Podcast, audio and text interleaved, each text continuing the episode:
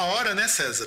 Uma hora e meia, né? São 10h34, né? Exato. Uma hora e meia, um pouco mais de uma hora e meia. Exatamente, estamos uma hora e meia tentando começar esse programa e, caralho, a gente nem, nem fez uma abertura decente de novo. Bom, deixa eu começar, vamos começar de novo. E aí, gente, estamos começando apenas mais um programa e diretamente aqui do Estúdio Groundcast, eu, Fábio Melo e do outro lado do Skype, se apresenta aí, cambada. Vai, César, você primeiro. Bom, tô aqui, eu, César, e tava vendo umas coisinhas aqui. Eu, eu acho que é, é, quem faz apostilas assim de cursinho, pré-vestibular, de concurso, é, na hora de escrever o índice, não coloque em primeiro lugar a matéria do professor se o nome dele for Décio Terror. Não é psicologicamente legal.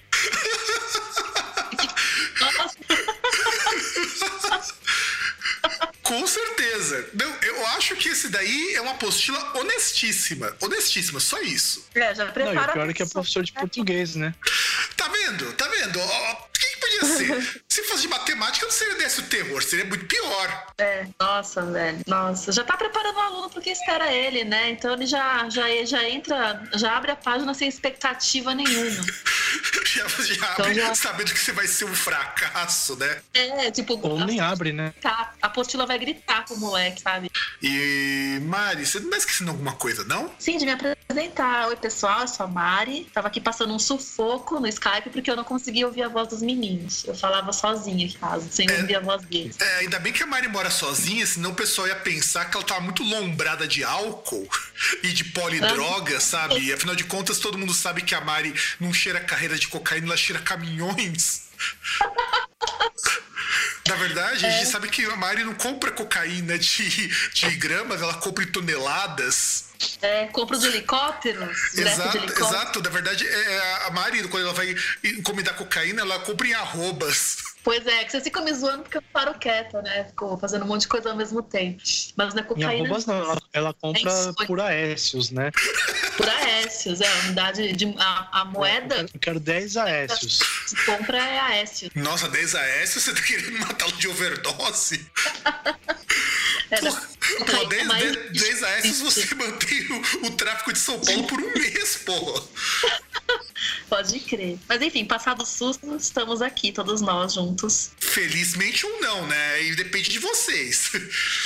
É, mas pra mim é felizmente. E aliás, nós temos que lembrar vocês, queridos ouvintes, que este é um programa mensal do Groundcast, que é um programa que a gente não vai falar de porra nenhuma. É um programa que não sei, espero que não dure duas horas, porque, caralho, parabéns pra vocês que ouviram o outro programa. Foram duas horas de três pessoas falando bobagem até não poder mais. César, você escutou o nosso programa? Eu escutei. Eu acho que a pessoa deve realmente ter muita força de vontade pra aguentar escutar as primeiras, sei lá, as primeiras ah, notícias acho que já estavam bem chatinhas, né, não, César? Não, cara, eu consegui ouvir até na minha, minha seca aí de, de podcasts ultimamente. Eu consegui ouvir, ouvir normal, não, não precisei parar nenhuma vez pra vomitar. Meu movimento contas, intestinal tava normal enquanto eu ouvi, não, deu nenhuma vontade de colocar o Bolsonaro na natação. Foi, foi tranquilo. É porque nessa de hora você já também não tinha tomado nenhum Activia, né? Duas horas, duas e meias de duração com um monte de leitura de comentário.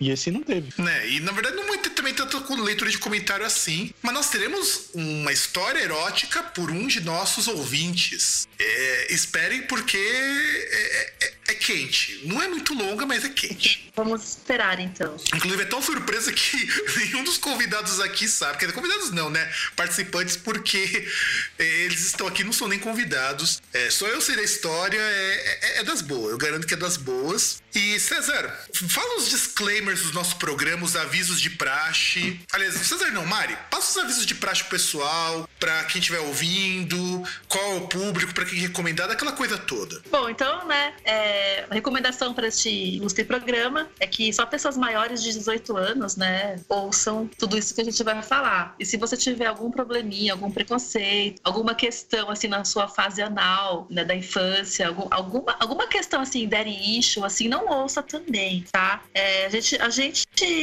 tem um teor bem pesado nas piadas, mas a gente não apela para machismo, é, eugenia, homofobia. A gente é, é, é, não, não é adepto desse tipo de desses tipos de pensamento escroto. Exatamente. A única coisa escrota que a gente ainda tá tentando se desvincular é a orgia de traveco. Exato. Toda vez que eu, que eu escuto alguém, assim, que eu vejo em algum lugar o nome Vanderlei, eu fico olhando assim, sabe, vendo se ele vai. se ele vem aparecer para mim e dar alguma ideia errada. Mas assim, eu ainda quero cantar o avião brutal na ceia de Natal. É uma meta de vida. Eu quero cantar o avião brutal na ceia de Natal com a minha família. Não, não, não, não, Maria, na verdade você tem que fazer o seguinte. Você, afinal de contas, uma das coisas que a, a, pouca gente sabe aqui, a Mari é descendente de japoneses.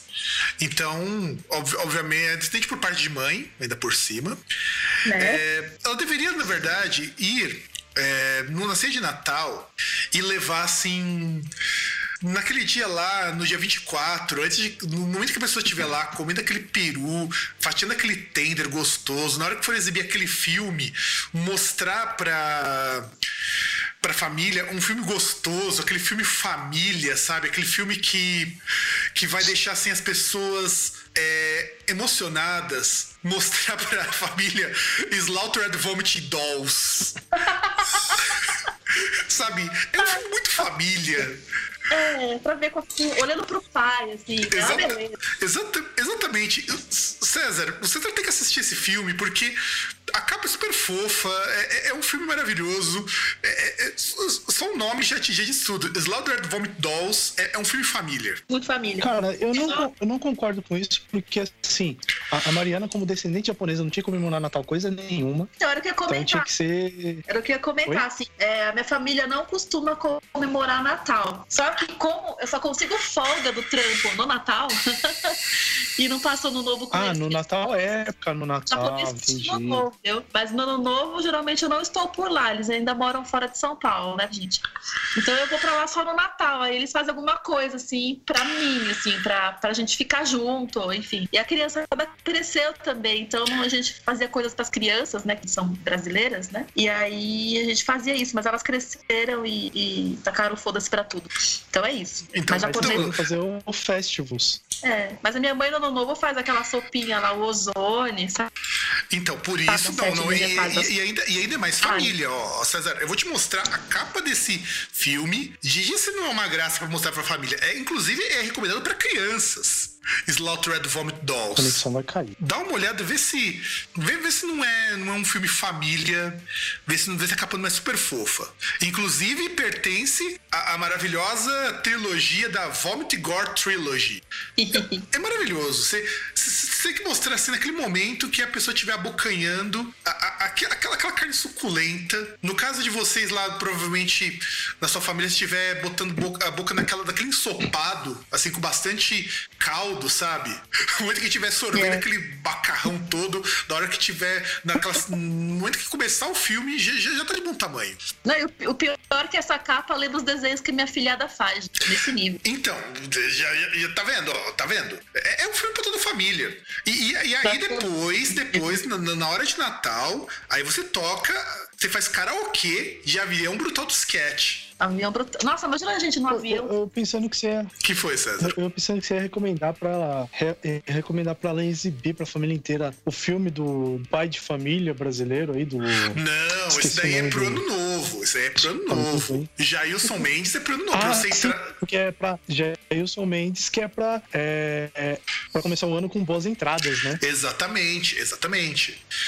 Slaughtered Vomit Dolls é um filme pra você entreter as crianças. Isso, acho que a gente tinha que passar naquelas atividades de férias das escolas, podia isso. passar esse filme. Isso, passar junto colocar os canibal. É isso aí.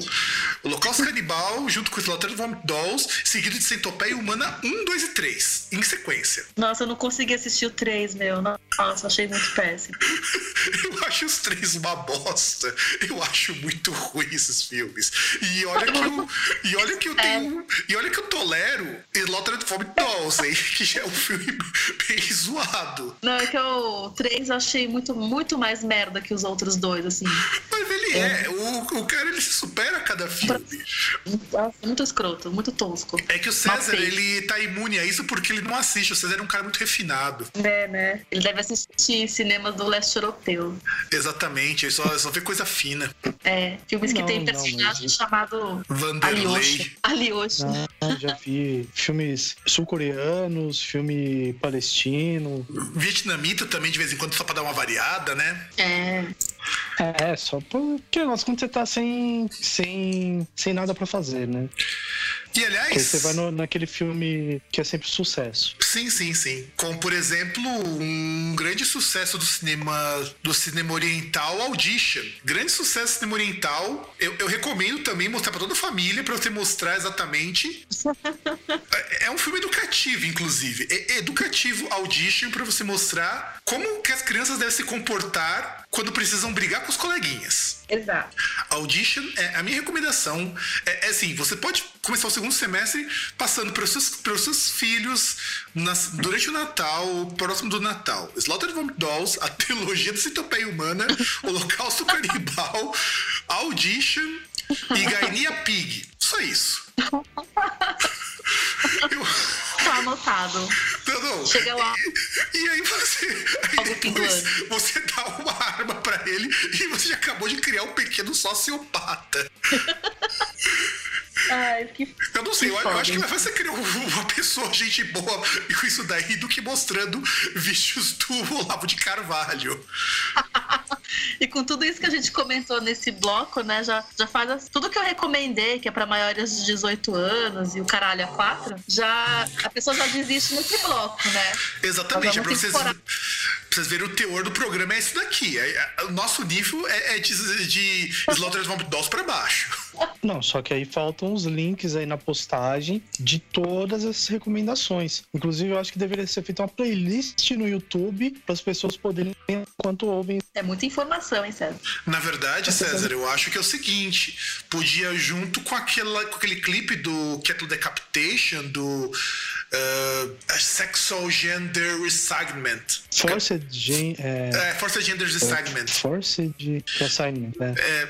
Vai dizer que esse clipe não é maravilhoso para você mostrar nas aulas de biologia. É muito Cara, não é porque. Porque eu acho que não tem mais no YouTube, né? Nunca teve no YouTube, cara. Aliás, onde é que a gente achou essa porra que a gente comentou? A gente achou no site da produtora. E não temos lá, né? Nem mais lá tem, cara. É, é muito bom, cara. Caralho. Nossa, é muito foda, cara. Então, né? E, você imagina que Slaughtered Vomit Dolls é do mesmo nível, César. Ah, não. Aquele bagulho é muito foda, cara. Então, você imagina que é do mesmo nível, só que com mau gosto. só que de mau gosto. Meu, aquele bagulho.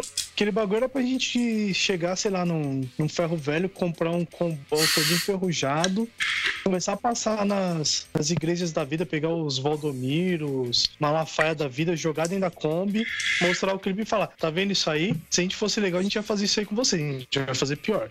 E e aí, vamos passar os nossos contatos, antes de mais nada, né, não, César? Passa os contatos do Groundcast aí. Bom, para você, jovem forte que ficou aí até agora, você pode entrar no www.groundcast.com.br, pode também verificar no facebook.com.br pages/groundcast, pode achar a gente no, na arroba groundcast Twitter, Instagram ainda não tem, Snapchat o Fábio tá trabalhando nisso, ele tá fazendo a malhação aí e tá, tal, vai fazer uma academia, vai, vai levar uns ferros aí para fazer o Snapchat, né? E tem também o e-mail que é o contato@groundcast.com.br. E antes de mais nada, esse programa também temos uma homenagem. Afinal de contas, como o programa anterior, nós homenageamos o maravilhoso clássico do cinema nacional, Two Girls One Cup. Nós também temos que prestar uma homenagem a, a na verdade, é uma ode à humanidade, porque afinal de contas, esse programa é uma ode a como a humanidade ela é perfeita. Nesses tempos assim muito nebulosos, aconteceu algo assim sensacional. Aconteceu com é, duas pessoas, é, Pedro Ruiz e Mona Lisa Pérez, eles tiveram a sensacional e incrível ideia, quer dizer, na verdade o cara, porque ela apenas executou de tentar parar uma bala usando um livro. Então, ele merece uma homenagem, então vamos bater palma, vai gente, por favor. Parabéns.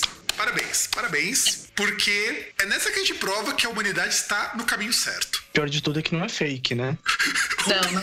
O pior que não, cara. O pior que não. Eu, eu, eu só não É tipo de lamento coisa, porque o cara é muito idiota. é, é tipo de coisa que você fala, vem em mim, meteoro, pelo amor de Deus, vem em mim, meteoro. Não, o cara, o cara tá. Cara, eu- Eu, eu tô tentando entender até agora como que. Eu, eu olho pros dois cidadãos. São, são dois porto-riquenhos. O cara tem maior cara de estivador, inclusive. E o cara quer ficar famoso no YouTube. Como que o cara acha que outras pessoas vão parar pra ver o nego parando um tiro de uma bala num livro? Pois é. en- então, o, o- cara não entende por que, que os caras do Mythbusters usavam peças assim de carne de porco, porque usavam, tipo, é, geleia balística, né? Gelatina balística. Tipo, os caras não entendem por que, que eles não faziam isso, né? É, na verdade o cara Porque quis até mostrar que ele conseguia, que ele era muito macho. Segundo o que ele disse, ele já fez outras vezes. Ele conseguiu parar Tipo, a bala de ponto 50 em livro. Tipo, o, o cara não entende que até naquele episódio que eles fizeram a blindagem com, com lista telefônica, por que que os caras colocaram um boneco dentro do carro, né? Aliás, acho que era até uma bexiga, né? Porque, tipo, se estourou a bexiga, quer dizer que a blindagem não funcionou. E, e, e eu sinto pena, cara, sabe por quê? Porque, pelo que eu li lá da história, era um casal que já tinha um. Então, eu penso nessas duas crianças. Do que elas se livraram, né? Não sei, não sei, porque eh, tudo bem, o, o ele, ele vai ser lembrado em memória, né? Mas a mãe continua aí, né? É, tem essa. Não, e, E, e sei lá, né? e a gente tem que pensar o seguinte: os genes foram passados. Só isso. Então. Herança E, genética, e- e parece. porra. É, é, então. E, e- tem que lembrar o seguinte: que já tem gente que já meio que se superou. Eu vi só a chamada de uma notícia que eu não trouxe, que dizia que um cara só pra ganhar likes no, no YouTube, eu nem vi lá a veracidade consulta, pulou disso.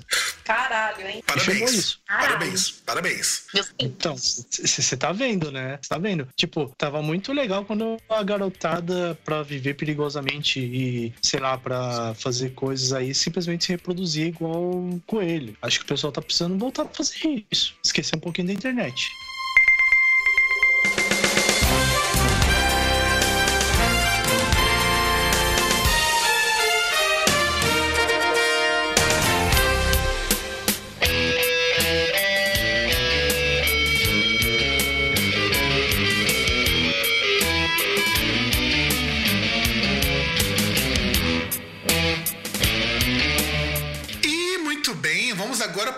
Começar com as notícias sensacionalmente incríveis. E dessa vez vamos tentar fazer um bloco menor, porque nós nos enrolamos e é uma pena porque este mês a humanidade provou que ela consegue ser cada vez mais idiota. E temos notícias a rodo e não vai dar pra comentar tudo. Mas eu trouxe aqui uma que pra mim ela é sensacional. E, e, na verdade ela me cortou o coração, que é a seguinte. Vocês sabem, eu sei, afinal de contas, é complicado isso, que como que a crise e as coisas estão caras, né? Não, César? Não tá tudo muito caro dos últimos três anos pra cá? Cara, tá muito caro. Pra você ter uma ideia, o meu salário do mês não dá pra comprar nada. E Mari, você também, que é uma pessoa que desde tão tenra idade mora sozinha, você não tá sentindo que nos últimos anos, graças a péssimas decisões governamentais, seguidas de, de golpes após é, bicicletadas, você não acha que as coisas estão ficando muito difíceis para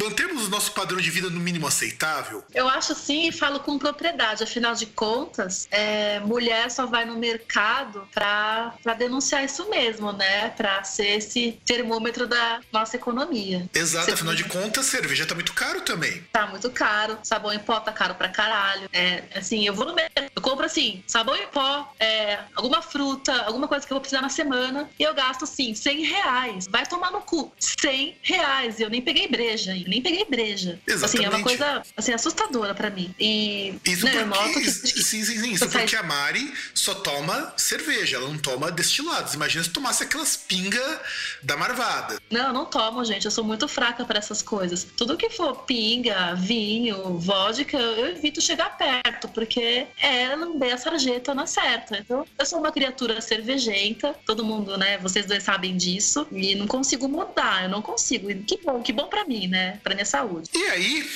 eu fiquei muito comovido quando eu vi essa notícia, porque a, a nossa elite ela acabou sendo afetada pela crise porque ela foi até o Jockey Club, então, lá, no Jockey lá no Rio de Janeiro, e ela lamentou a falta de champanhe e porque tiveram que trocar pela cerveja. Diga se não é de cortar o coração essa cena aqui. Agora, em vez de tomar um, um, uma champanhe francesa, tem que se contentar com uma cerveja artesanal. Em vez de tomar um Moët de Chandois, tem que tomar uma cerveja Deus. Não, não é triste isso? É muito triste, porque afinal, o campeonato de turf não combina com cerveja, né, gente? É, afinal de contas, não, não, não dá combina, pra você... não orna. Exatamente, não, não dá para você é, começar, não dá para você apreciar uma boa corrida de cavalos ou um bom esporte apreciando uma, uma cerveja, uma bebida vulgar, uma bebida da plebe. Não é triste, César, ver que a elite está tendo que se sujeitar a tomar cerveja. Cara, sabe que eu fico triste? Porque, por exemplo, eu vi a Mariana reclamando e ela tá, eu falei, ela tá reclamando de boca cheia. Essas pessoas estão sofrendo e ela não é solidária com a dor dessas pessoas. Ela vem falar que ela tá sofrendo, cara. Meu, isso é uma vergonha. Mariana, mas empatia, por favor. Tá bom, eu preciso começar a exercitar a minha empatia. Você tem razão, César. Desculpe aí. Afinal de a minha contas, falta de sensibilidade afinal com essas de- pobres não, não, pessoas. não, não, não, afinal de contas, Porque você- afinal de contas, né, uma tarde vendo o jogo de turf é, é um esporte sem, tão... sem tomar champanhe, assim, é mortal, é uma coisa que denigre muito. Sim, sim, ué. Ima- Imagine Maria Antonieta sem os brioches. O, o povo pode ficar sem pão, mas imagine Maria Antonieta sem brioches.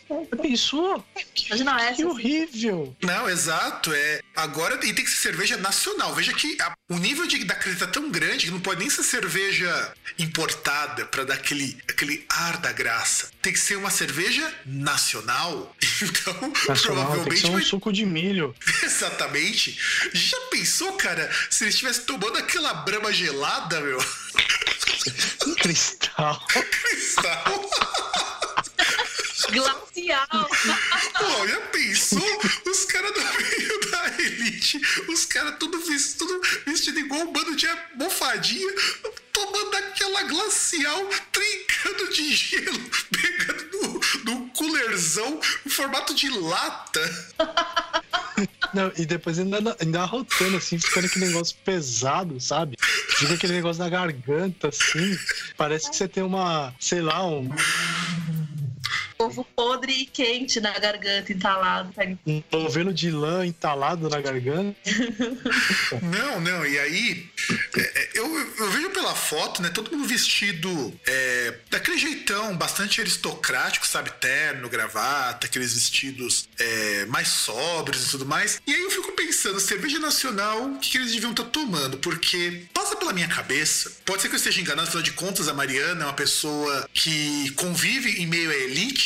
Como assim? Afinal de contas, você mora num, bar, num lugar que, Mora em hoje eu moro, caralho. É perdizes, pô. Tinha, velho. Meu pai comprou essa casa aqui quando casou com a minha mãe. O bairro era uma coisa foda-se. Aí cresceu tudo em volta. Eu, eu não tenho Uhum. condições de, de morar, assim, sozinho. A casa é do meu pai. Eu que, eu que banco aqui as coisas, porque eles nem moram aqui. E eu, e eu faço questão de pagar um, entre aspas, aluguel pra ele. Mas Não é entre aspas, É. porque sai do teu bolso e acredito que não é barato. Então, uh, vamos, Não, combi- não é vamos, barato. vamos- vamos combinar que. E você, porque você paga um aluguel e você mora num lugar que é um lugar que eu, por exemplo, não poderia morar. Então, vamos colocar por aí. Ponto. Vamos colocar que ela é vizinha de um, do, de um dos estádios mais novos de São Paulo, né? Inclusive de um dos É. estádios mais os novos e mais lucrativos. Mais lucrativos. Exato. É, eu posso falar, passagem. falar uma coisa que eu acho mancada, César? Hoje aqui do lado, no, no Allianz, teve, teve o show da Ariana Ariana Grande. e vocês jogaram no Pacaembu. Vai tomar no cu, vai tomar no cu. Futebol não é assim, futebol é em primeiro lugar. Tinha que ser aqui no estádio de vocês, sabe? Isso, isso é revoltante pra mim, assim, se fosse... Ah, mas, mas ô, ô, Mariana, se você for pensar, hoje tanto o Palmeiras quanto o Grêmio jogaram com times reserva. Então, eu acho que foi digno jogar no O local Pacaembu. do jogo, César, o local do jogo, eu acho isso indignante. Não, mas veja, mas, mas não é mais indignante do que ver esse bando de, de pessoas da elite, bem vestidos, tomando cerveja. E, e continuando a minha fala, antes da- de- dessa reflexão de vocês, é, eu fico imaginando o seguinte. Eu acho que essa elite nunca deve ter tomado uma cerveja na vida. Porque eu, eu- eu me compadeço deles, afinal de contas, eu me lembro bem, é, uma ex-namorada minha, cujos pare- alguns parentes dela é, possuem condições de vida muito melhores do que a minha. Essas pessoas são muito adeptas de tomar cerveja, mas gostam pra caralho de vinho. E todo mundo, pra quem não sabe, champanhe é um tipo de vinho. Então eu fico imaginando que tipo de cerveja será que essas pessoas foram procurar? Cervejas nacionais. Porque as pessoas não costumam valorizar muito cerveja. E eu fico pensando, será que eles foram comprar uma Brahma Extra? Skull Beats. Skull Beats? Afinal de contas, cerveja jovem. Mas balada. Beats? Mas Beats? Aí a gente tem que ficar pensando. Porque tem várias agora. Não é só aquela, aquela Skull Beats zoada que você toma quando você tem 15 vermelho? anos. Porque aquilo ali, depois dos 18 anos, já não tem mais graça. Ah, é. Eu, eu, eu acho que o, o parâmetro aí não é a idade. O parâmetro deve ser capacidade mental. Também, também, Tá tem razão. Você vê muita gente aí com mais de 18 anos que toma essas merdas, como você vê gente que tem mais de 18 anos que toma Smirnoff Ice. É verdade, verdade. E aí você tem, por exemplo, aí vamos imaginar que cervejas poderiam ser servidas nesse Jockey Club, porque não fala quais cervejas eles tomaram. E eu fico imaginando assim, eles estão no Jockey Club, que é um clube que o pessoal tava lá vendo jogo de turf. Eu fico imaginando lá o tiozão lá, um, um, cara sendo servido, uma bandeja de prata, né? Porque não pode ser uma bandeja de metal qualquer. Não sei por que tem que ser de prato também. Não sei que diferença faz no sabor. Deve, deve dar um sabor diferente pro, pra, pra bebida, afinal de contas. Não faço ideia, mas deve dar um sabor diferente. Servido uma, cerveja, uma bandeja de prata, uma cerveja, sei lá, uma. A outra. A outra, eu gostava da outra. A cerveja. Só faltava a Mariana dizer assim: eu gostava da outra porque eu me identificava. Vai saber, né? O mundo tá tão esquisito hoje em dia. A gente, tem uma vidinha tão tipo como ex-corna. Eu falo que eu não duvido. Eu não duvido. Mas enfim, não vem ao caso. É, só voltando pra reportagem, aí uma parte que me chamou a atenção, assim, que, que o Brasil não cobre, não, não cobre o esporte, que só produz 2 mil cavalos puro sangue ao ano. Porra, velho, tem noção do preço que é sustentar um cavalo numa baia, veterinário, é, ração, é, um monte de coisa, os banhos, é muito caro. Os caras não têm, não têm noção, assim, da realidade. Tem. Vivem na bolha rosa e reclamam da porra da cerveja. Eles reclamam da cerveja porque é uma bebida que é muito democrática, né? Você não consegue harmonizar vinho com muita comida. Agora, cerveja, até com pão de mel. Você tem uma Real Stout, uma pão de mel lá e come, velho. Vai tomar no cu. Você quer ver? Você pode harmonizar Você fazer cerveja. um quadro aí de harmonizações com Mariana. É, inclusive, aliás, poderíamos, por exemplo, dicas de harmonização de cerveja. Mari, mas vamos lá, vamos lá. Vamos, vamos, vamos, não, não, eu vamos, não, estressada agora vamos. Não, não, não, pera, pera, pera, pera, pera, pouco. tentando Não, pera pouco, acoplar não. uma furadeira pra moer malte. Não, Olha não. essa tarde de loser retardada que Não, não, não, não, Mari, Mari, não, pera, não. Agora, agora vamos, vamos agora começar um quadro de última hora, dicas de harmonização de cerveja com a Mariana. Eu e César vamos propor quitutes e você vai dizer qual cerveja e qual sensação sensorial é mais adequada para harmonizar com essas cervejas. Quem Então, começa, o que, que você vai César? ressaltar, né? É, exatamente. Que sabor que Você- você vai ressaltar? O que, que você vai enaltecer desse- dessa, dessa- dessas delícias gastronômicas? Quem começa, César? Você Posso começar? Ai, gente. pode. Então vamos lá. Ovo colorido de boteco. Ovo colorido de boteco. Bom, pra, a- pra mim, a melhor cerveja é aquela que a gente tá segurando no copo. Não, não, não, não, ovo eu, eu colorido quero de harmonizar boteco, com pode ser ovo a colorido de outra. boteco. Pode Não. ser aquela que vendia na galeria, aquela que é do sul, você lembra o nome de- dela? Não, não, você, você que tem que saber, Eu Mário. que- É você que tá dando as dicas de harmonização, você que tem que saber. Com ovo colorido de boteco. Não, que, que especialista é essa que não sabe o nome da cerveja? É uma cerveja do Preferencialmente, do tem que ser aquele ovo que tá ali faz os. Nossa, ela é muito boa, bem, Tem- bem Aliás, aliás, tem que ser aquele ovo, ô Mari, Mari, peraí, peraí. Tem que prestar atenção, não é qualquer ovo que você vai harmonizar. É aquele ovo que foi tá ali desde que o bar foi fundado. do tio, é que tá do lado daquela conserva de salsicha, né? Exatamente. que provavelmente a conserva é feito com os restos do tio do boteco. É, então eu, então eu harmonizo esse ovo com a outra, certo? E com um pouquinho do botulismo da, da aguinha da salsicha. Pronto. Você, César. Ah, cara, putz. Pensar assim, uma, uma iguaria assim. Iguaria. Pensa o seguinte, Mariana. É, uma É. iguaria, já que você falou do futebol e tal, você falou aí do estádio que tinha show em vez de ter o jogo. Ah, imagina aquele sanduíche de pernil, daquele pernilzão vencido que tem até pelo dentro do pão quando você vai comer. Que cerveja que harmoniza com isso? Do que do pão? Especifica o tipo de pelo. Exato. Não, o Ah, pe- é, é, é pelo do porco, agora eu não sei qual. Do que é, é pelo do pernil. Não é, não é pelo de nenhum dos, dos executores, é pelo do pernil mesmo. Podia ser o pelo do é cara que tá do- vendendo também. Não é brinde, não é brinde, não. É, é- é do produto Na também. faz verdade, na parte. verdade, do, do, do- é, é puro. É, é, é single, é single fur, né? É. Então, eu harmonizaria com uma pale ale feita com água de xoxota, pode ser? Não, não sei, é- é- é- essa água seria o quê? Urina? Não, aguinha de Ou, xoxota. ou- ou é um, Ou é, ou um corrimento, ou, é, squirt? ou- ou é corrimento. ou, é, ou, ou é corrimento de gonorreia. Essa é creçãozinha normal, vai. Aguinha, aguinha normal e pura de xoxota, pronto. Ah, sim, sim. Fermen- Sem, sem coisas infectadas por hora. Já basta o pelo, né, no sanduíche. E essas são as dicas pra você, Ah, mas o pelo- ca- caro ouvinte, que quer harmonizar cerveja com, com um desses quitutes. Afinal de contas, você sabe que é, é muito difícil encontrar uma boa cerveja que harmonize com coisas como, por exemplo, aque- aquele, aquele salgado que tá ali na estufa faz uma semana e já tá ali fazendo aniversário. Que, que mais coisas que, que é difícil de harmonizar, César, com uma boa cerveja? Ah, cara, aquele amendoim que o, que o vendedor ele precisou colocar lá dentro do saco pra não, pra não levarem lá no, no trem, tá ligado? Que ele chegou assim, os caras estavam indo lá, pra, o Rapa tava chegando, e ele chegou e já enfiou o negócio no saco ali que era pra não, não levar embora, né? Exatamente, Ficou exatamente. parecendo que ele tinha, que ele tinha elefantíase, né? Às vezes tinha, afinal de contas, já pensou? Às vezes o cara tinha elefantias e guardou também. É, Ou então aquele Hum, amendoim que eu fez na latinha de tinta souvenir, né? Ele Melhor ainda, era super higiênico. Eu. É. e eu lembro dessa época, bons tempos, essa época quando eu ainda não morava em Santo André, que os caras torravam amendoim lá de souvenir. Bons tempos aquele. Aí junta o solvente da tinta, mais a aflatoxina do amendoim e fudeu. Fica, fica uma delícia. Dá, um- dá um- uma mistura de sabor que fica ótimo. Dá aquele sabor de quero mais, né?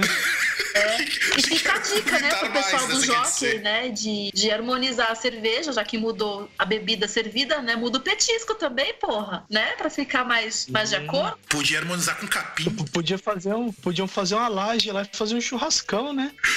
Ah, mas, é, mas não é que tá, cara. Ia ser um churrasco de fresco, meu. Ia ser aquelas carnes importadas, tudo sem graça, tudo dura. Não, não, não, porque estamos em crise. Ia ser É, carne da Friboi. gente assim serve arroz, tá ligado? É, ia ser, ia ser aquela maionese que fica três horas no sol Ai, que merda, literalmente, né? e, e e cria aquelas. e você não come só maionese, você cria junto aquela colher de fungos pra dar aquela temperadinha e ficar uma delícia, né? né? Fica aquela maionese que você vê um negocinho verde e você fala, nossa, o que, que é isso? É coentro? Salsinha? Fala, não, isso aí ficou no sol, né? Aí tem esse espelhinho aí agora, esse negócio verde. Cresceu aí. Pois é, mas voltando aqui pra reportagem, né? A gente até mudou o cardápio do, do evento, né, das corridas e jogos de turf, uma coisa que chama atenção é a galera, né, os funcionários que servem essas pessoas, né? Se misteriosamente todos eles são negros. Ah, mas, mas, mas, mas é só um detalhe.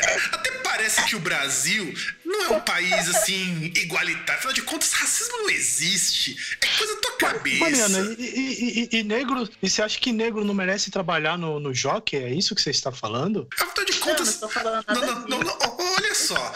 Aí, aí, o nosso ouvinte vai lá, afinal de contas, a gente sabe que o nosso ouvinte é aquele cara super good vibes, vai dizer racismo não existe no Brasil, porque o Brasil é um país miscigenado, não sei o quê. País evoluído. Quase uma Dinamarca, agora que tiramos o PT, só falta.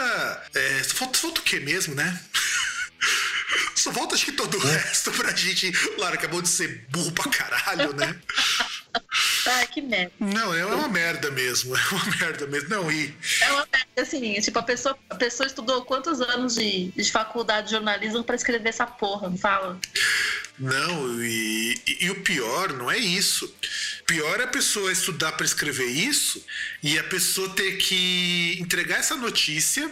E, e isso aqui apareceu, inclusive, na melhor página, que inclusive vai virar fonte para muitas pautas aqui nesse programa, que são as grandes manchetes do jornalismo brasileiro. Inclusive, eu tô ficando muito assustado, porque muitas das coisas que estão aparecendo lá eu já li em outro- ah, o original. Então quer dizer que eu tô lendo muita bobagem. É verdade, é verdade. Nós todos, né? Porque a pesquisa pra fazer esse bloco foi muito. Assim, eu fiquei muito na dúvida. Demorei até pra colocar pra vocês o que eu escolhi, porque era muita opção escrota. É, não, eu, eu, na verdade, eu fiquei com muito receio de manter a mesma opção, porque afinal de contas, nós já tivemos essa semana os novos trapalhões, que tá uma bosta.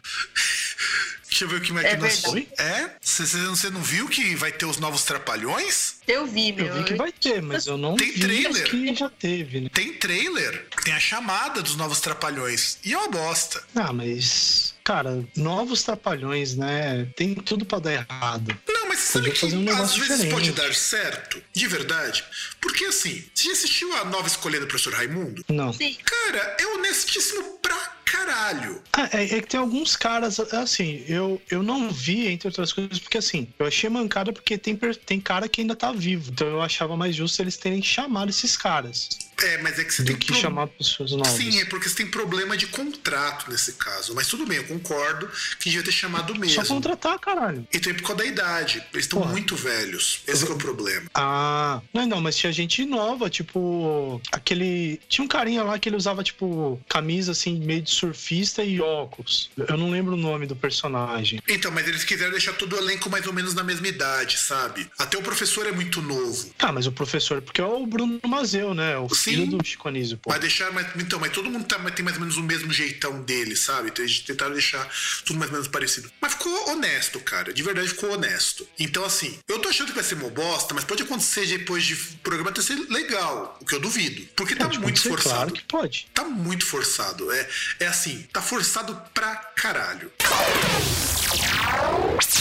A minha notícia, eu até mandei pra vocês num, num sábado de manhã, assim, que eu, foi meu bom dia pra vocês, essa notícia. É assim, gente, a mulher, ela foi parar no hospital com uma mandioca de 30 centímetros dentro dela. Meu, é muito bizarro. Ela teve que ser operada pra remover a mandioca, porque não conseguiu tirar das formas naturais, assim. Ô, ô Mari, tração. Mari, antes de você continuar, eu posso fazer a piadinha cretina da, da notícia? Pode. Essa daí fez mais do que saudar a mandioca, né? É. Ai, gente. É. Inclusive, a foto da mandioca depois de retirada é uma coisa impagável. Impagável. Ela, assim, parece um vibrador torto. Não sei. Aquele vibrador com Wi-Fi, não sei. Tortado. Não, eu Ela- acho que não deve ser daquele, ta- desse tamanho, não, hein? assim, 30 centímetros de mandioca para 7 centímetros de colo de útero. É assim, é uma briga muito desumana. E, e outra coisa, é, a mandioca, né, ela é um, né, ela é um rizoma, né, ela é uma raiz. E ela saiu né, da terra. E a terra tem o quê? Micro-organismos. Enfiou com casca e tudo pela foto. Ou seja, vai- daqui a pouco vai nascer um feijão aí. E, e olha só, e ela deu uma. E veja bem que ela. Não, e, Não, uma carne de sol, né? É, uma carne É. de sol, verdade. Não, não, e, e olhe bem, pela foto, E parece que ela deve ter dado uma. É, deve ter dado uma desbastadinha, deve ter dado uma lixada, porque tá até cabeçudinha essa, essa mandioca, sabe? Tá até. Parece um porretinho, parece um bastãozinho, sabe? Uhum. Tá, tá até simpática essa mandioca, tá até descascadinha. Pois é, gente. Pois é. E assim, é, ela não conseguiu tirar a mandioca sozinha. Ela teve que procurar anestesia geral pra tirar essa porra de dentro dela. Não, não. é- saber.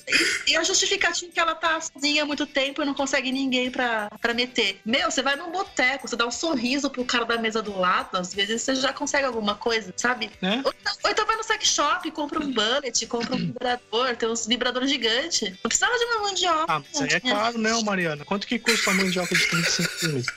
É verdade. Não, pior é achar uma mandioca de 30 centímetros, César. Não é fácil achar um mandiocão desse tamanho, cara. Então, mas você imagina, pô, ela falou, pô, tirei a sorte grande, ó, posso me aliviar e ainda depois fazer um baião de dois. É, depois faz um baião de dois, sabe? Porque, cara, o mandiocão de 30 centímetros. Primeiro que, meu, você não acha uma mandioca desse tamanho grossa assim, cara. É difícil de achar até na feira. É muito difícil de achar. Eu nunca procurei. Depois dessa reportagem, elas sumiram, né, das feiras brasileiras. mesmo. Não, e, Se bem que eu acho que a reportagem é gringa. É, pode ser também, porque Deve não fala ser. do nome da moça, esse tipo de coisa. Isso eu espero que É, dessa é, vez a notícia mandioca- seja verdadeira, viu, Mari? Eu espero que a notícia seja verdadeira, no contrário da é. outra que você disse no outro programa. Não, eu, eu vou escolher. Essa daqui é verdadeira mesmo. Tá, dessa É, vez. é- é- eu- essa não é notícia nível MBL, não, né? Não, não é. Eu vasculhei. Não é, não é fake. Inclusive, Parece inclusive eu lembrei de uma é. coisa. Eu lembrei de uma coisa é, sensacional, já que a gente falou de mandioca e sal da mandioca também. Tinha uma comunidade do Orkut que eles pegavam assim uns prints, na época que não se falava de pegar prints, de umas pessoas que falavam umas bobagens, de umas confissões, colocava, sabe aquela coisa de fazer depoimento pra pessoa não aceitar, e como se fosse falar no privado? Eu lembro dessa, dessa página, chamava No Escuro. No Escuro, eu lembro não, disso. Não, não, tem uma série de páginas assim. Não era essa página, mas tinha uma porrada de páginas assim. Tinha uma menina que. Eu- eu, eu acho muito engraçado porque acho que é uma situação muito parecida com a dessa mulher. Só que o objeto era um pouco mais fino. Que é assim. É, a mina tava afim de é, fazer sexo anal com o namorado dela. Só qual que era o medo dessa moça? De que doesse. O que, ah, eu pergunto a Mari, isso é um medo normal, não é? É, é bem normal. É bem normal. Inclusive, tem que você olha por aí e você fala, meu senhor, não cabe. Não adianta, não cabe. Para com isso. Exato, exato. faz mal. Inclusive, tem, uma, tem umas minas que eu conheço que falam que se o cara tem uma pica muito grande, ela fala que não rola. Fala que não vai. Aí, beleza. E aí, o que que... Qual foi a ideia que ela teve? Aliás, na verdade, foi pedindo... Foi pedir dicas pra uma amiga. E a amiga tinha sugerido o que pra ela? Pra ela experimentar com uma banana. E qual era o medo da vida? Que a banana quebrasse dentro dela. E ela falou, e eu pergunto, o que, que ela fazia? Ela testava com uma banana, testava com uma cenoura. E ela pedia sugestões. Pô, né, gente? É, feito pra isso, né? Material A banana é mole, né? Pelo menos. Mas, cara, é foda de qualquer jeito se quebrar, cara. Eu fico imaginando esses centros médicos que eles não recebem, meu, de gente assim. Eu fico imaginando muito a vida dessas pessoas. O, quanto eles recebem de caras, de caras assim falando, não, é que eu fui é, pra uma festa fantasia e eu ia fantasiado de vagalume. Só que aí eu sentei e esqueci da lanterna. Ah, então, eu tava vendo o jogo pelado, aí eu, esque... aí eu não vi, eu sentei no controle remoto. Que coisa! Nossa, entrou sem querer. Eu sentei no sinalizador. Então, você acha, acha isso foda, Mari? Olha só, 20 coisas que já enfiaram no cu. Embalagem de desodorante, chave, garrafa de Chave, chave cerveja. né? De garrafa de cerveja, inclusive, eu vi o caso do cara que sentava na garrafa de cerveja porque o cara é, queria, fazer, que- queria ter um pouco de, de estimulação anal. Lanterna, carrinho de né? brinquedo, bola de bilhar, celular, um copo de 500ml ainda por cima, revólver, lata de spray, Uhum. garrafa de refrigerante, aquelas garrafas de 600ml, garrafa com arame, sabe aquelas garrafas de de vinho ou de cerveja ou de acho que é uma garrafa de provavelmente de cerveja. Achampanhado, Daquelas- achampanhado. Isso, é, aquela garrafa Ok. com arame, lâmpada, E uma lâmpada cabeçuda pra cá, parece aquelas lâmpadas de halogênio, sabe? Faca. Nossa, imagina a lâmpada se quebra, hein? Pois é, cara. Faca. Tipo o Angai One Lamp, que o cara quebra uma lâmpada fluorescente no cu e vai tirando os cacos com alicate. Tem esses vídeos na Deep Web, se vocês procurarem. Tampa de embalagem de café solúvel, Tampa de embalagem de café solúvel. vibrador, só que esse ele entrou inteiro, Ah, criatividade sem limites. pegador de salada, vidro de shampoo, boneco do Buzz lista não tem ninguém Lightyear, que enfiou um fouet, não? Bala de revólver. Ah, deve ter. Tem, um- tem um amigo meu que fala que chega uns casos assim no hospital que você desacredita. Alguém que enfiou um fouet, rolo de macarrão. Eu tô aqui, eu tô aqui pasma com essa lista. Pasma. Não, é, é pra você ver o que, que, que é absurdo. E aí você percebe que mandioca não tá tão. Vamos dizer assim, tão Tão fora disso. É, que bom que ela só enfiou uma mandioca de e- 30 centímetros, então, depois de ouvir essa pequena lista absurda. Menos mal, então, pra ela, né, a mandioca. Não, E, e- e- e o pior é o seguinte, né? Porque eu, eu fico imaginando se isso foi no Brasil e foi em supermercado. Porque assim, supermercado vocês estão ligados que às vezes os caras pesquisam, por exemplo, alguns produtos assim que as César, pessoas. César, César, peraí. Eu Toscon. achei algo muito mais bizarro, cara.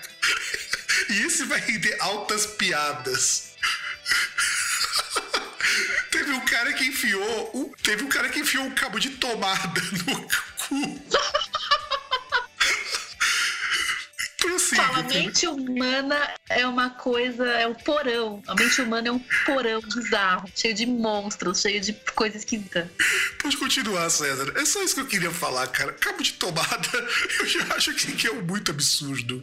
Não, cara, eu, eu, fico imaginando se isso aconteceu com essa moça no Brasil. Porque assim, a, gente sabe que tem alguns hipermercados aí o que eles fazem, né? Eles fazem algumas pesquisas e às vezes eles vão colocando alguns produtos que parece que não tem nada a ver, mas eles colocam às vezes juntos ou perto do mesmo corredor, né? Tipo, às vezes você vai num lugar que tem cerveja, mas você tem ali do lado um, um negocinho lá com fralda, né? Porque os caras vão ver que, ah, geralmente o cara vai lá, ah, o pai, a mãe assim mais jovem vai comprar fralda pro filho, mas vai e compra cerveja também. Então você já coloca junto. Ah, sim. Aí Então, você tipo, coloca junto nas no camisinhas, Brasil, você coloca uma Eu fico garrafa de azeite, né? tipo, vai aparecer daqui a pouco, você vai chegar no hortifruti ali no, no supermercado, num Carrefour da vida, num Extra, e perto das gôndolas ali onde tem mandioca vai ter camisinha e vaselina, né? Vai ter KY agora. Não, cara, é, é assim, cara, se você procura no, Yu- no internet coisas que as pessoas já enfiaram no cu, meu. Peça de batedeira. Olha aqui, Barbie. Pois é, mas as pessoas já colocaram Barbie. Mano, o ser humano é, é- é incrível. É incrível, de verdade, é incrível. E você começa a procurar. Se vocês digitarem coisas que as pessoas enfiam no cu e procurarem no Google Imagens. Ah, tem a imagem da mandioca. Opa, agora sim. Temos um caso ainda melhor, Mari. Você falou Ai, da mulher que enfiou a mandioca, temos do homem que enfiou a mandioca de 45 centímetros. Esse é ambicioso. E foi na Costa Rica. Esse homem, ainda por cima, foi mais corajoso que a mulher. É missão dada pra eles, né? São e cumpridos. é uma mandiocona. E por- ainda por Ó, cima cês- foi tirado cês do UOL. Percebem que já vai por terra aquele negócio do Fábio de falar que mandioca de 30 centímetros é difícil de achar, porque o cara já achou uma de 40 centímetros, 45 pra enfiar no cu. De 45 por 8, hein? Ele esculpiu ainda por cima. Ele Cara, esculpiu. Ah, ele fez a forma bonitinha ainda. É, ele esculpiu pra usar com brinquedo sexual e utilizou duas camisinhas. Ficou entalado não, né? E, e uma estourou e ficou. E quando, e, e quando estourou, a mandioca prendeu. Caramba. Mas você falou que Que era mandioca a primeira vez, né? Cara, mano, eu fico imaginando, meu, o que, que essas pessoas têm na cabeça pra fazer isso? De enfiar coisas no cu, meu. De- será, que, será que bater uma punheta ou bater uma siririca já não tá sendo mais suficiente? Que não, então usar um vibradorzinho base, assim, vende em qualquer sex shop. Meu, Cara, isso é culpa da Sandy, né? Falou que dá pra ter prazer anal, né? mas usa as mãos, poxa. ainda. As mãos ainda Já são abriu aí. seguras, pô.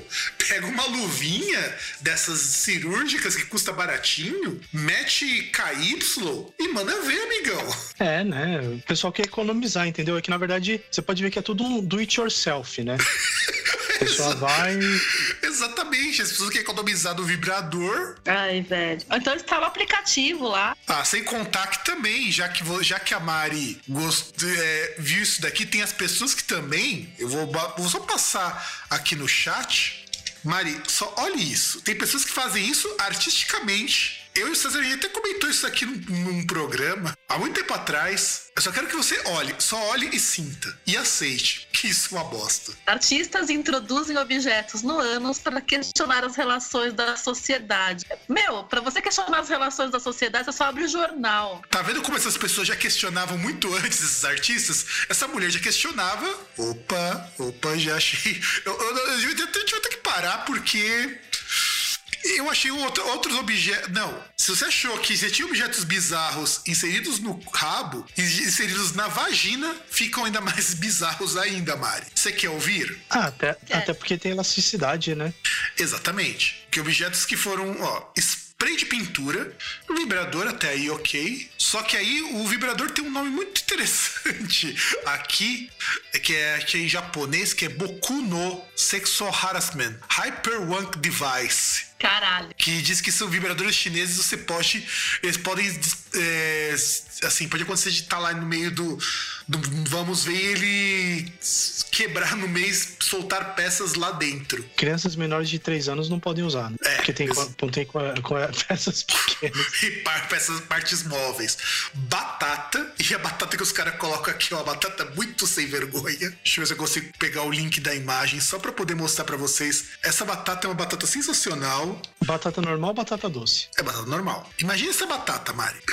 Telefone celular. Ah, mas isso daí tem caso de mulher que levava telefone pra prisão. Isso já, isso já virou rotina. Isso daí já não é mais. Já não choca mais. Ah, mulher, homem, isso aí, meu. Moedas. Os caras levam dezenas de celulares, então. Exato. Fichinho. Parece a bolsa do gato Félix, inclusive. Moedas, é. Mari, ó. Você já não precisa nem de bolsa, pode guardar moedas. Caralho. Unhas postiças. Unhas postiças! Sim! Ah, mas aí é porque ela tava empolgada ali e descolou, né? Preservativos, que isso, isso acontece. Entender, isso né? pode acontecer também, isso é até não, normal. Não é que ela colocou com objetivo. Cenouras a versão ah, menorzinha para quem não tem coragem de enfrentar uma mandioca. E morangos. Morangos. E tinha uma radiografia que eu tinha visto aqui no Google Imagens que mostrava uma bengala. Uma bengala. ok. Pois é, amiguinhas, vocês verem que este mundo as pessoas estão literalmente tomando no cu de formas não ortodoxas. Não é? Você vê que as pessoas estão muito infelizes, né? Exatamente. As pessoas têm que investir mais nas relações humanas. Ou pelo menos voltar a tomar no cu só metaforicamente. Pois é, né? Eu, eu lembro aí que, que o Groundcast, assim, o site e tal, é um site, site musical. E eu trouxe uma notícia musical, mas que é legal porque ela tem essa intersecção entre o musical e a parte sexual. Que na verdade é uma notícia que aqui é. Hanson compara contrair DST ao ouvir Justin Bieber cantando Despacito. Que aliás eu ainda não escutei essa música Despacito e, e prefiro continuar assim. Também não vi, cara. A ainda. Pra não dizer que eu não vi, eu vi um cover e eu achei uma bosta. Você já escutou, Mari? Já escutei, as minhas amigas ouvem. Parabéns. Uh, é, tão, é, tão, é tão ruim quanto eu tô imaginando. É. Tipo, tem, tem aquele nível de música ruim, daquelas que pertence, pertence à balada de pessoas que, tem, que mentalmente têm menos de 13 anos. Mas é pra esse perfil de pessoas mesmo. As, as minhas amigas, elas não vão ouvir isso, mas elas vão concordar comigo, elas concordam. Eu falo que elas parecem adolescentes de 13 anos. Eu falo pra elas. Adolescentes de 13 anos que vão para um lugar, que vão simplesmente ouvir essa música e vão esquecer da vida e vão ler uma revista Capricho e, simplesmente fazer aquele teste para descobrir se o gato gosta dela e no final para descobrir que elas não sabem fazer sexo. É isso, né? É, se o gato fazem... não, se o crush. É, é verdade. É, elas é, fazem simpatias para agarrar homem. Ah, tem uma simpatia que é muito fácil de fazer. Só chegar e falar. E, e chegar e falar, você quer? E o que o cara falar não, ok. É. é. Pois é. E aliás, pois é. já, já, que, já que o cara diz que, é, que ele compara ouvir Justin Bieber cantando Despacito é igual contradências venéreas, a gente pode também fazer paralelos do que, que a gente poderia imaginar que seria comparável a doenças em termos musicais. Eu fico imaginando o que, que se, cidadão do, do Hanson diria se escutasse um porno grind? Eu acho que ele, ele contrairia aquele tipo de doença venérea tipo sífilis. Assim, ele só ia manifestar a fase neurológica da doença após ouvir, sei lá, uns três álbuns desse segmento. E o negócio ia ficar incubando nele, ia formar aquelas lesões escrotas, só que elas iam sumir. Quando elas voltassem, ia já voltar para matar, sabe? Pra internar e morrer. Acho que é desse nível aí pra ele. Olha o silêncio. Lembrando que dá pra escutar uns 3, 4 álbuns de porno grind em menos de 10 minutos, né? Uhum, exatamente. Então é, é uma doença que evolui muito rápido no cara pra matar. Aliás, se você chegar 5 minutos num festival de porno grind, já perdeu as três primeiras bandas.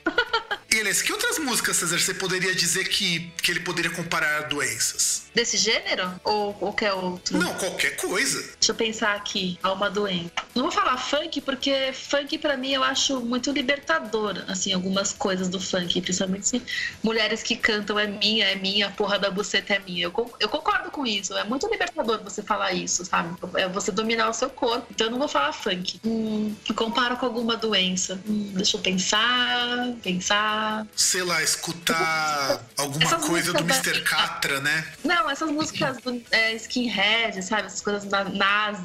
Ah, mas, é... mas, isso daí é pior que pegar AIDS bovina, pô.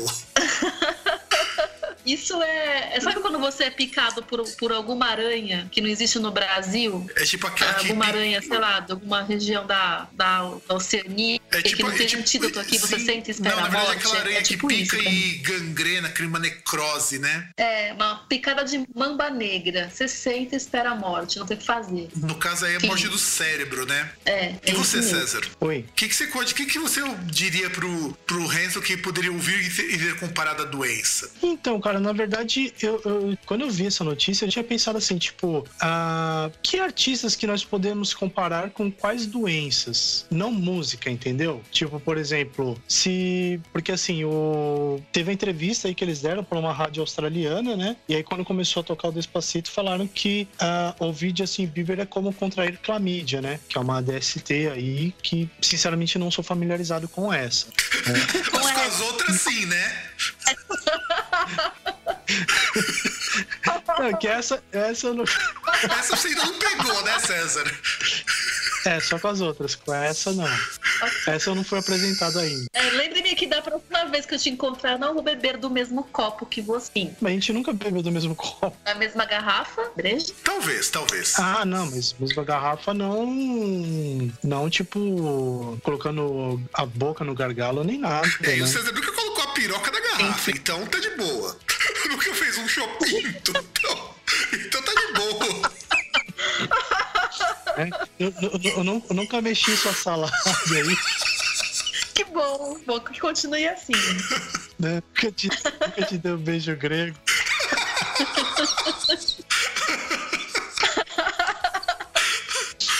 Puta que pariu. Então, mas eu fico imaginando, assim, por exemplo, uh, uh, vamos supor, over restart. Que doença venérea poderia ser comparada ao restart? Um por exemplo? Pronto, já, já isso, isso. É com murcho ou meia bom ou sei lá, impotência sexual, cara. É. Não dá pra comparar com outra coisa. E, e, não, e eu fico imaginando. Vai, decide, cara. Não, e, eu fico falar. imaginando, se, se, se ouvir Justin Bieber é, é, é, é similar a contrair clamídia, ouvir Hanson é o que então? Olha. Boa pergunta, cara. Eu acho que nesse caso, por parte da banda, faltou um pouco de senso crítico, de autoanálise, sabe? De verdade. Porque pra ele pisar no Justin Bieber, ele devia olhar um pouco para si. Na verdade, é, é eles têm que falando mal lavado, né? Sim, você tem que lembrar que no passado eles eram Justin Bieber também. Eles eram Justin Bieber dos 90. É, pois é, exatamente. A diferença é que o Aliás, Justin Bieber eles têm que lembrar que, que na verdade, assim, Justin Bieber, todo mundo fala que é um viadinho. Eles não, todo mundo falava que eram três menininhas gatinhas Exatamente. A diferença é que eles eh, pareciam três meninas e o Justin Bieber parecia um menino com cabelo de Playmobil. Eu não lembro dele no começo. Juro que eu não lembro dele. É bom não lembrar. Até baixar. É, o cabelo de lésbica, né? Não, é... Pode crer, né? Ah, é verdade, verdade. Depois ele ficou com o cabelo parecia Miley Cyrus, meu. Tá muito bizarro. É muito bizarro. O... Só que o Justin Bieber, assim, por mais que eu não goste dele, eu tenho que admitir que ele, pelo menos como artista, ele é bastante inteligente para pegar a onda Ele fala que vai parar, depois volta. Ele pelo menos sabe ganhar dinheiro. E ele, do contrário do pessoal do Hanson, ele, ele é um músico relativamente bom. Porque ele sabe compor música, por incrível que pareça. Tem uma coisa dele ali, ele sabe fazer boas parcerias, coisa que os Hanson nunca souberam fazer. É verdade, é verdade. Porque eles também não tinham nome para isso, não tinha culhão, cacife para isso, né? A exposição que o Justin Bieber tem. A cacife eles Não é tinham. mesmo? Porra, o Hanson fez tanto sucesso quanto ele fez no começo. A diferença é que o Hanson se apoiou demais no sucesso dos três irmãos e depois eles caíram no ostracismo. O Justin Bieber criou uma marca em cima dele. E aí ele, se ele parar de trabalhar, ele não precisa mais da carreira dele pra viver. E ele mesmo já mudou de estilo, né? Porque o estilo dele antes era diferente, né? É, na verdade, na prática, ele, se a gente pegar do ponto de vista musical, ele te- deu até uma boa amadurecida. Ele não tá mais aquele pop é, de adolescente, até porque ele vai acompanhando a- as fãs e os fãs dele que. Quem começou a ouvir Justin Bieber, sei lá, com 12 anos, hoje tá com quase 18. É, é, É, então. verdade. E até a postura dele, né? Que ele começou a aparecer meio bad boy, coisa do tipo, né? Tipo, veio aí pro Brasil, pichar muro. É, na verdade ele é um caso engraçado. Ele começou como um cara parecendo um puta de um virgão. Depois ele pareceu um puta de um cara revoltado. E agora tá contido. Parece que ele virou um mongol. E é- eu acho que ele tá querendo ser igual o Justin Timberlake. Ele tá fazendo igualzinho. Agora tá um clone de Justin Timberlake. Inclusive no jeitão dele, fazendo parceria com o meio mundo, esse tipo de coisa. Ah, até a Miley Cyrus, que era toda despirocada, agora ela não tá. Já não tá toda certinha. Parece que ela virou evangélica. Alguma coisa do tipo. É? Caramba. Eu li alguma coisa assim. É, é, e eu achei engraçado, cara, porque a Miley Cyrus é o caso de recalchutagem de artista. Ela é um caso, por exemplo, que seria. é, se fosse para comparar com doença, seria narcolepsia. Porque não dá, cara. A, a Miley Cyrus é o tipo de cantora que ela precisa viver de personagens. Ela, quando vivia lá Hannah Montana, era uma coisa, até que aceitável. Depois ela virou uma puta de uma rebelde que se esfregava em meio mundo, tá? Olha como eu sou fodão, não sei o quê. Ninguém comprou essa ideia dela, cara. Ninguém comprou. E acho que perceberam que isso. Assim, chocou porque Será que não, cara? Eu acho que o pessoal comprou sim. não, cara, sabe por que não compraram? O que comprou não foi o choque que deu. Sabe, tipo a Sandy? Quando a Sandy quis mostrar que ela tinha Sei. saído daquela coisa de, de menina virjona, tinha virado uma mulher que. que era uma mulher de fato? Então, não Que dá fez. o cu. É, exato, exato. Que diz que não tem problema em fazer anal. Então, não fez sucesso essa fase da Sandy, mas chocou. Tanto que você percebeu que é, ela, depois dessa coisa de ela ser rebelde, desapareceu. Ficaram as músicas que era pra lançá-la de novo no mercado. A ideia era essa. E ela mudou de novo porque agora que ela tá consolidada, ela não precisava mais ser esse personagem. E é foda, porque É. quando ela Concordar com a flexão. é, exato. E, e essa mudança de personagem que ela faz, ela. É, e é engraçado porque assim, ela começou com música country, que ela começou tocando com Porque o pai dela. é cantor, né? Sim, ela pai vem é lá cantor do, de Nashville. Ela vem uma cidade que pessoal que acho que Nashville é a Goiânia dos Estados Unidos, onde você tem um monte de grupo de country, é, assim como você tem um monte de grupo sertaneja lá, no, lá em Goiânia. E aí a Hannah Montana era de country, aí ela foi fazer um pop misturado com twerk, mas era um twerk muito do vagabundo. E ela voltou fazendo country. Aí ela parou de usar drogas, parou de encher a cara e. E ela resolveu ficar caretona porque agora não tá mais vivendo o personagem. Amadureceu Não é mais também. bissexual. É, não é que, não é- eu acho que na verdade ela nunca foi bissexual. Acho que era mais sabe aquela coisa de ah, eu tenho que que dar um guia na minha vida. Agora que eu já consegui tudo para dar dinheiro, agora que eu já apareci, agora eu posso ter uma carreira normal. É, se se bem que a galerinha hoje em dia, assim, pessoal mais novo, a sexualidade meio fluida, né? O pessoal não liga muito. Ah, eu tô transando, não importa com quem. Tanto que ela tá Tem come- com o quê? Tanto que ela tá mais preocupada em fazer uma carreira com música acústica, com ela tocando violão, como ela fazia antigamente, do que fazer com performance, essa coisa. Então ela tá, ela tá diferente porque ela quer voltar a fazer o que ela fazia antes. Porque o personagem cansou. Ela percebeu que o personagem não virava mais. É, é tipo o Justin Bieber também. O personagem Justin Bieber revoltadão também sumiu. E aí virou um cara que agora tá tentando mostrar tipo um Justin Timberlake sem pedigree. Sem ser. Sem, sem saber produzir. É, É, exatamente. Sem saber produzir. É, porque ele é. porque, Porque, o- porque o ele Justin é. Timberlake é aquele negócio, ele é produtor, né? Então, que é, na verdade, pra mim, é o maior trunfo dele. O Justin Timberlake, como músico, eu não acho ele grande coisa. Mas ele, como produtor, ele é um cara genial. É, Aliás, eu- ele é tão É genial. que ele se reinventou, né? Sim, ele é tão genial que eu até me arrisco a dizer que todo pop americano hoje só existe por causa dele. Porque, tirando a Beyoncé, todo o resto quem é, capitaneou foi ele. Os que estão agora em evidência, né? Sim, sim. Tudo tem o dedinho dele lá. Até do hip hop mais mainstream, ele que tem o dedinho dele lá. Então, Justin Timberlake é um cara muito esperto, fez parceria com o meio mundo. Todo mundo que ele é, produziu, ele era esperto. Ele falava assim: ah, eu vou produzir seu disco, mas eu quero participar. Então ele pode ter uma pontinha ali. Então tinha o nomezinho dele lá, então ele começou a aparecer. E aí que ele se reinventou, o que ele foi muito esperto. Provavelmente ele fazia isso porque assim ele cobrava menos do artista. É, ficava sempre na mídia, né? Exposto, né? Em contatos. E também porque a carreira dele como boy band também é curta, né? Uma coisa que depois cai no esquecimento. Sim, porque todos os outros do N5 foram pras cucuias. Ele foi o cara mais inteligente. Por isso que eu falo que ele, como produtor, ele é genial. Ele, como músico, eu prefiro ignorar. Porque, embora ele também tenha, ele tenha um- uma visão de como fazer dinheiro com música que eu acho magnífica. É, é o tipo de coisa que o Justin Bieber não tem, por exemplo. Ele ainda não tem esse, esse, tato aí. Mas talvez quando ele ficar mais velho, assim como o Timberlake, talvez uma hora ele arrisque pra esse lado. Muito provavelmente. É, É, questão de amadurecimento também, né? Sim, eu não duvido, eu não duvido. Então, galerinha, vamos partir pro próximo, bloco. O próximo bloco promete grandes emoções. Então, vira o bloco.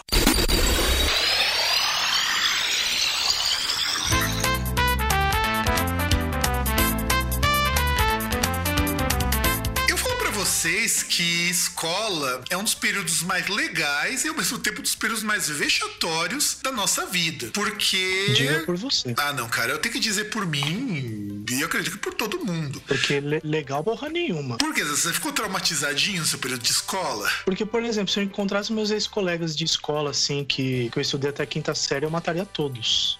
Ah, eu não posso reclamar dos meus colegas de, escola, não. É assim, os de ensino médio, talvez eu daria umas porradas, porque eu sofri bullying quando eu tava no ensino médio, isso era meio foda. Mas como. Como eu era o cara, assim, dado como o, o nerdão, o inteligentão da turma, então todo mundo queria ser meu amigo porque todo mundo precisava estudar. Era incrível porque eu não passava cola pra ninguém, mas todo mundo ia bem nas provas quando via tirar dúvida comigo. Porque o pessoal entendia a matéria, era muito engraçado isso. Então o pessoal conseguia ir bem nas provas quando ia estudar comigo. Então, meio que eu era protegido até o final do ensino fundamental. Inclusive, muitas vezes de cara ia folgar comigo e.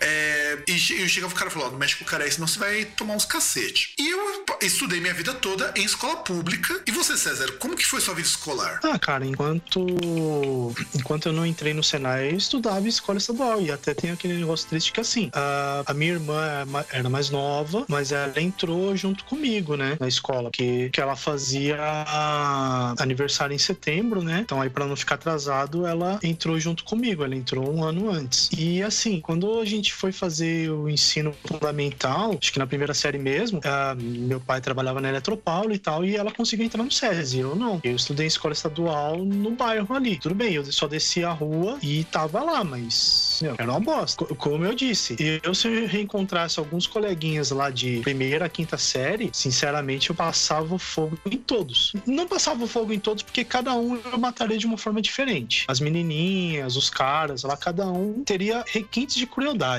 E você estudou até o ensino médio também em escola do estado, escola do escola pública, ou você mudou depois no médio? Então, de- de- eh, eu estudei assim, eu entrei no. Fui entrar no Senai, eu tava lá em escola, eh, escola particular, né? Aí quando eu entrei no Senai, eu voltei pra escola estadual, porque eu podia estudar à noite. E depois no ensino médio foi escola técnica, né? Só que particular. Hum, tá, tá. E você, Mari? Bom, eu estudei minha vida inteira praticamente na mesma escola, escola de freira. E se eu sou o que eu sou hoje, não é graças à escola.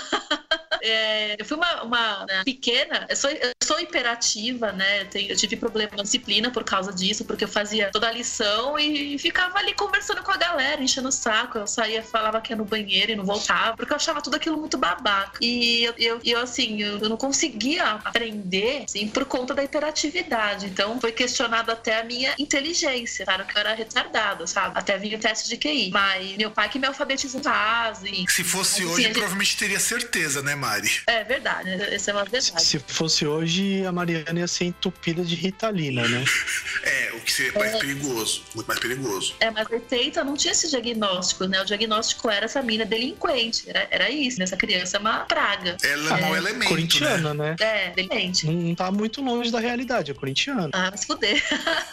Não, não mas, tá nem é, um pouco longe da realidade. Né, eu sempre fui aquela menina que eu era semi-interna na escola, até, até acabar esse lance de semi-internato, porque minha mãe não me aguentava em casa, eu tinha que me ocupar, não parava quieta, inferno. Mas eu sempre fui aquela, aquela criança que, e assim, o meu irmão estudava na mesma escola, e ele é mais novo, então séries abaixo da minha, duas séries abaixo da minha. Então ele apanhava às vezes e eu ia lá defender ele, descia o cacete nos moleques. Aliás, eu, todo mundo que sofria de, de, de bully, eu defendia. Eu ia lá e quebrava a cara de quem tava zoando, sabe? Eu sempre tive essa, essa, essa postura, assim, de defender quem tava meio que sofrendo, sabe? Chorando, assim. Ó, eu, tô, eu, eu, tô vendo aqui, pela história de vocês, que eu sou o único sou pobre louco que nunca conseguiu pagar para estudar, pelo visto, né?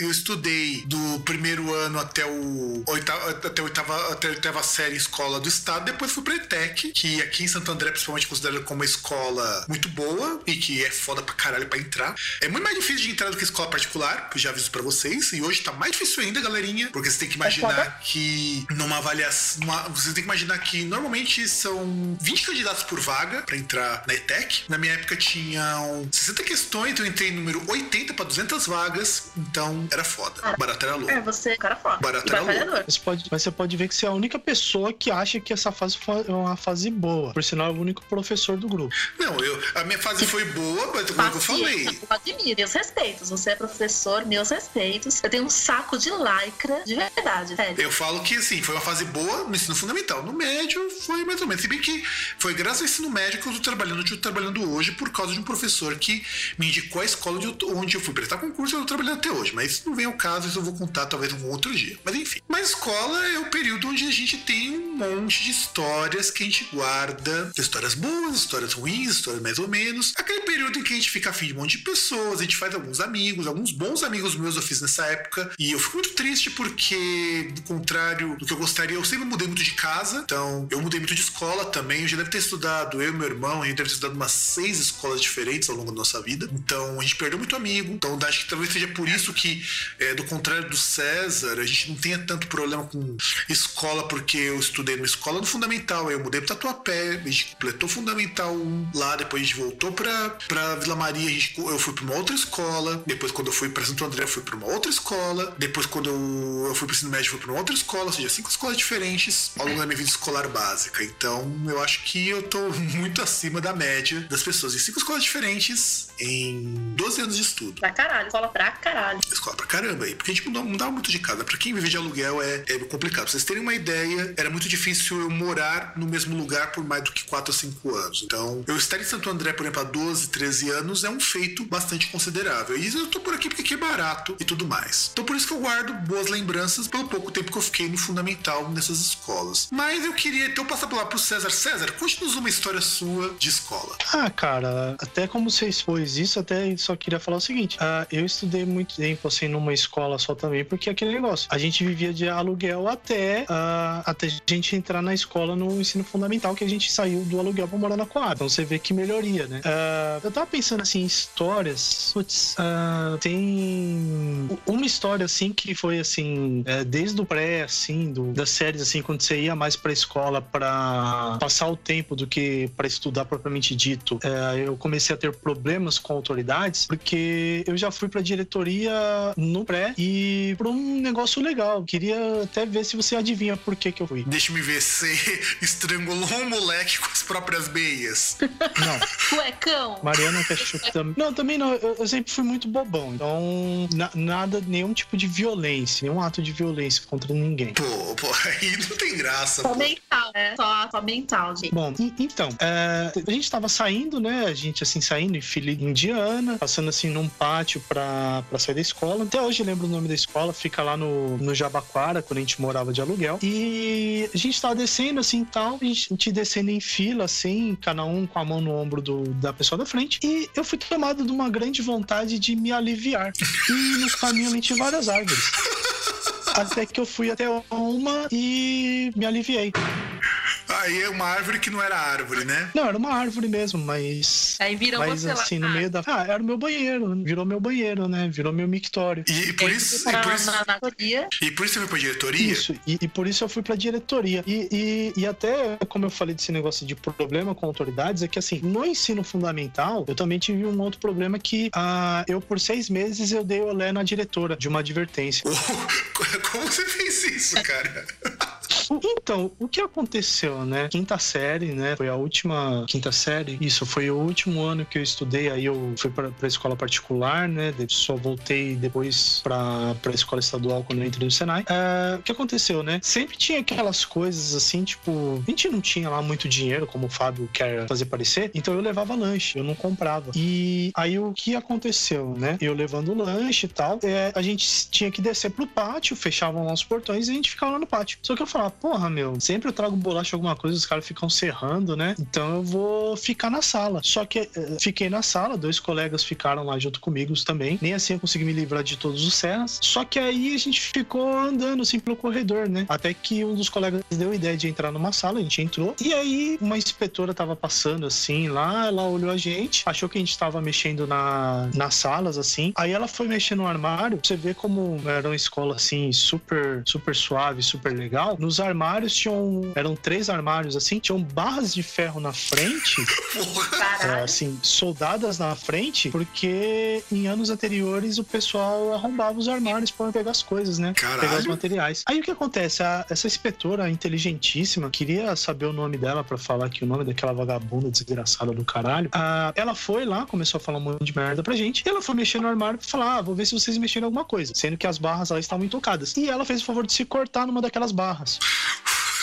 E aí ela le- levou a gente pra diretoria falando que a gente tinha feito isso com ela, né? E aquele negócio, eu sempre fui muito, muito bobão, tal, muito palhaço, é, muito tonto, assim. A diretora falou um monte, eu chorando e tal, não sei o quê. Aí ela me deu advertência assim, falou: Ó, você vai ter que trazer isso aqui pra sua, sua mãe vai ter que assinar, né? Aí tal, até chorei e tal, não chamou minha mãe. E levei a advertência. E eu falei: Meu, você acha que eu vou mostrar isso aqui pra minha mãe? Nem fodendo. E tipo assim, do, do meio pro final do ano, eu passei com aquela advertência lá e nada, nada. Não, não falei, não mostrei, não falei um A. Não, foi esse bem. aí que eu dei na diretora. Você fez bem, cara. Eu eu até encontrei ela uma vez, ela, ela perguntou pra mim da advertência. Eu falei, não, não, não, pode deixar que eu trago. ela tá esperando a advertência até hoje. Muito bem, isso, foi bom. Na verdade, César, é, antes de eu contar a minha história, que na verdade tem duas histórias maravilhosas pra contar aqui. Eu lembro dessa coisa de trazer lanche. Tinha um amigo meu que, por muito tempo que eu não vejo, espero que ele esteja tudo bem, que ele tinha um simpático apelido de Topodídio, então você já imagina por quê. E ele trazia bolacha todo o santo dia. E o pessoal achava que ele era boizinho porque trazia bolacha todo o santo dia. Porque, queira ou não, em 1995, se você conseguisse trazer bolacha todo dia, você tinha dinheiro, porque bolacha não era uma coisa barata. O César sabe disso. A Mariana talvez não, porque a Mariana provavelmente devia trazer aqueles petit four todo dia. Que absurdo, eu levava ovo cozido, com carne moída, para. Tá, tá, tá vendo? Ó, levar uma comida de verdade, ó. Tá vendo? Já, já, já, já subiu um nível. Já subiu um nível. Tá, tá, tá vendo? Tá vendo como ela, ela subiu um nível na escala social? Já nem levava lanchinho, levava comida. Então. É, meu, porque eu tenho fome, eu sou um ser faminto, é sério, eu como muito de manhã, tem que comer coisas que sustentam. É que vocês nunca me viram com mau humor de fome, é sério, eu E preciso aí? comer de verdade. E aí, esse amigo meu, chamado de o Topodídio, ele ficava muito puto, né? Porque o pessoal sempre pedia bolacha pra ele. E ele me oferecia de vez em quando, tal, de vez em quando eu pegava, de vez em quando eu não pegava, ele era muito amigo meu mesmo. Eu ia na casa dele, porra, é- era foda. A mãe do cara trabalhava pra caralho. Eu já cheguei aí com ele, ajuda, pegar uns negócios com a mãe dele, porque dava pra pegar coisa pra trabalho. É, era, foda. A mãe dele tava um duro danado, ele morava num quarto e cozinha, mas é, tenso pra caralho. Aí teve um dia que ele tinha pego, levado bolacha, e ele aquele dia não me ofereceu. Até aí, foda-se, nunca pedi nada também, também nunca, sabe? Sabe aquela coisa de, às vezes não me viu, às vezes não, sabe, nunca, não tinha nada demais. Aí o pessoal tava começando a cuspir a bolacha tudo fora, reclamando o que, que o moleque tinha feito. Tinha trazido bolacha bofada pro pessoal. E aí você imagina, aí o cara, o Alex falou assim pra mim, o, o Topete falou assim pra mim, pô, Fábio, eu não, é, não te ofereci lado porque eu trouxe já zoado pro pessoal, ver que o pessoal para de pedir bolacha. Nunca mais pedi bolacha pra ele. A bolacha especial pro Serras, né? É, foi especial pro Serras, exatamente. E não era qualquer bolacha, era uma bolacha que tinha, ele tinha guardado fazia um tempão. Ele ficou, acho que ele tinha guardado uns três meses pra, ficar, pra pregnar bem o gosto do mofo, sabe? Aquela dor de barriga efetiva. Né? É, não, e, foi. E lembrar que antigamente não usavam tantos conservantes, né? Então a, a, a validade não era tão grande assim Exato. quanto é hoje, né? Não, e vendia muito rápido também, de certo modo. Você não, não ficava tanto tempo na prateleira como fica hoje também, né? Então acontecia de realmente estragar muito rápido. A gente comprava, por exemplo, quando eu conseguia comprar bolacha, é, comprava de consumir 4, 5 dias. É, é, era, era foda. Bom, mas a minha história, ela também envolve bolachas, mas é, é diferente porque aí eu tenho que contextualizar, porque talvez o meu ouvinte, talvez a minha ouvinte, não conheça isso. Se já estudou em escola pública, Ah, vai ah, ô, Fábio, só uma coisa, só uma coisa que eu acho que a gente tem que destacar antes, para os ouvintes assim que tem alguns tem um problema geográfico mano, no Rio de Janeiro, bolacha que a gente tá falando aquilo que vocês chamam erroneamente de biscoito. né? Exato, exatamente. Então, assim, nos idos dos anos 90, lá pra 90, acho que foi era 96, 95 ou 96, não lembro exatamente qual era o ano, acho que era 96, eu tinha acabado de voltar pra Vila Maria, serviu merenda nas escolas públicas, não era que nem hoje. Hoje melhorou muito a merenda. A merenda de escola era uma É, mais ou menos, né? ah, melhorou muito, cara, melhorou muito. Merenda era muito ruim. Assim, era ruim em níveis extremamente desumanos.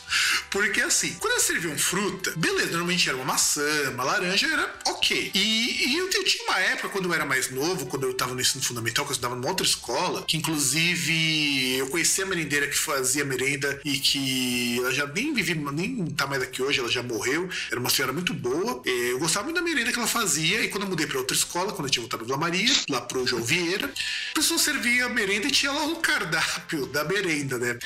E particularmente, a, a merenda, ela consistia muitas vezes de uma bolacha que a diferença dela pro pra cimento era o gosto. Porque o, porque o cimento era mais gostoso. Então veja, e, provavelmente mais crocante do que a bolacha, porque era muito ruim. Provavelmente se você pegasse a, a bolacha e colocasse como calça de porta, ela servia muito bem.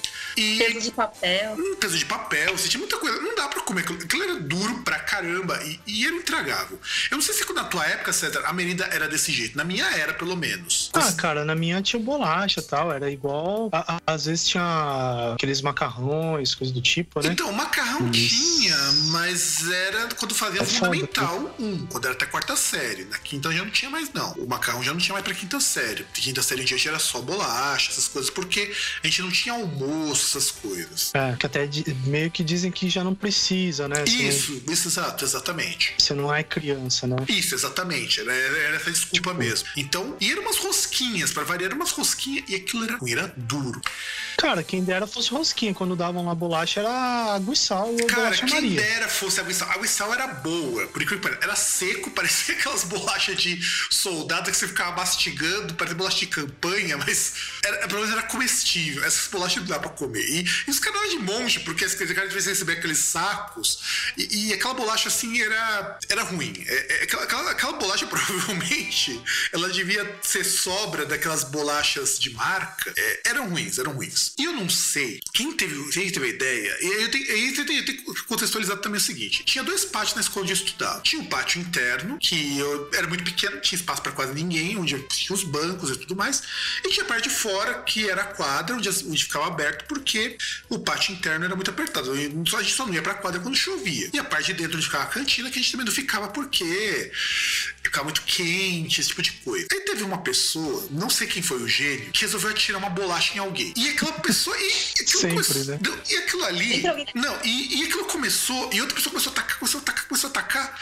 De repente, não deu um minuto, a escola inteira estava atirando bolacha uma nas outras na quadra. E literalmente, a- e, e eu tomei umas bolachadas. de- Bicho, aquilo ali era uma arma perigosíssima. Aquilo ali, se catasse na cabeça, era capaz de deixar aleijado ou, ou matar. Se você pegasse com estilingue aquilo ali, abria um buraco no crânio.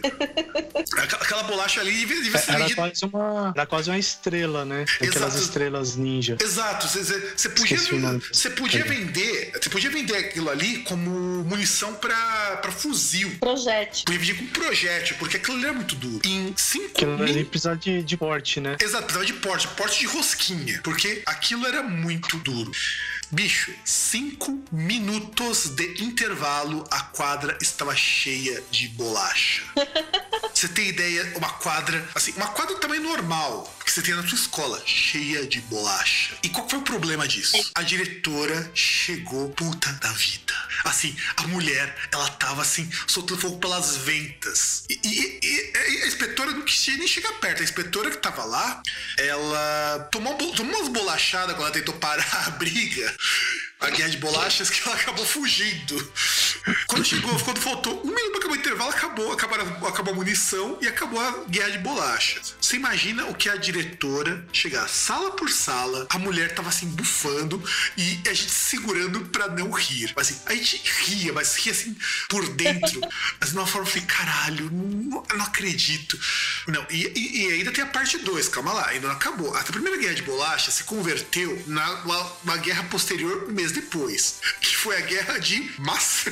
Maçã. Nossa, dói mais que a bolacha. Sim, porque aí teve a, teve a vingança. Só que essa eu fiquei pra dentro porque eu sabia que o negócio ia ser foda. O pegou maçã e, e olha como que, que, que, que pré-adolescente é, é, é um bicho de satanás. Aquela maçã tá uma droga. É, Mari, sabe quando a maçã tá, tá aquela coisa meio com gosto esquisito? É, tá meio farinhenta, tá, tá meio escurecida por dentro quando você mastiga? Batida, batida, né? Que ela fica meio marrom por dentro. Isso, exatamente, exatamente. Você sa- você sabe disso, Santos, quando a maçã tá desse jeito? Que você mastiga, tá com Sei. um gosto meio esquisito? Essa era a maçã. E todas estavam assim. Passar. E estavam passadas, estavam passadas. Aí, o que, que o pessoal começou a fazer? Bora atacar um dos outros. Só que o que aconteceu? O moleque tomou um na cabeça e Nossa. desmaiou. Mano, mano, o, o moleque, assim, acho que o moleque ficou acho que uns 15 minutos desacordado. Tomou uma na nuca e, e apa- e Nossa, apagou, e apagou, assim, do nada. E pararam na. Mas imagina, e o pessoal parou. Na hora que o moleque desmaiou, parou. E pra achar quem foi o cara que fez? Eu sei que era na minha sala e o pessoal tomou uma puta advertência. Eu não tomei. Por quê? Porque lembra que eu falei que eu era o cara dado como CDF? Uhum. Então eu sempre escapava dessas comidas de rabo. Eu. Claro que não fui eu, evidentemente que não fui eu, mas sobraram pra todo mundo, menos pra mim. E então a, gente não então a gente não sabe quem foi o filho da puta que fez isso. Caralho, mas aí teve guerra, terminou a guerra, foi que nem das bolachas ou foi só essa, essa isolada que apagou o moleque? Não, e depois nós tivemos outra, tivemos variações. Teve a guerra de mexerica. Mas a mexerica, o pessoal foi mais ameno. O pessoal só ficava depois brincando de apertar a casca de mexerica para sair o sumo e jogar no olho dos outros. Daí já era mais saudável. É, já, já era mais família. E a de mexerica, depois o pessoal também começava a escorregar nas, nos gomos de mexerica. É, Era, era mais família, não, é, não era tão. Não tinha proporções tão épicas quanto essa de bolacha que cobriu a quadra inteirinha. E lembrando, cobriu a quadra e as quadras do lado, tá? É, e a de maçã que Mas- deixou o moleque desacordado. Essas foram, essas foram, foram as mais punk. E você, Mari? É, imagina imagina pra limpar e imagina pra punir. Não tinha como a diretora punir a galera na guerra de bolacha, porque todo mundo participou. Vai suspender a escola inteira? Vai fazer o quê? Não dava, Né? Não dava. Até eu participei, pô, e eu não participei dessas merda. E eu participei, porque, eu participei porque eu tomo uma na cara.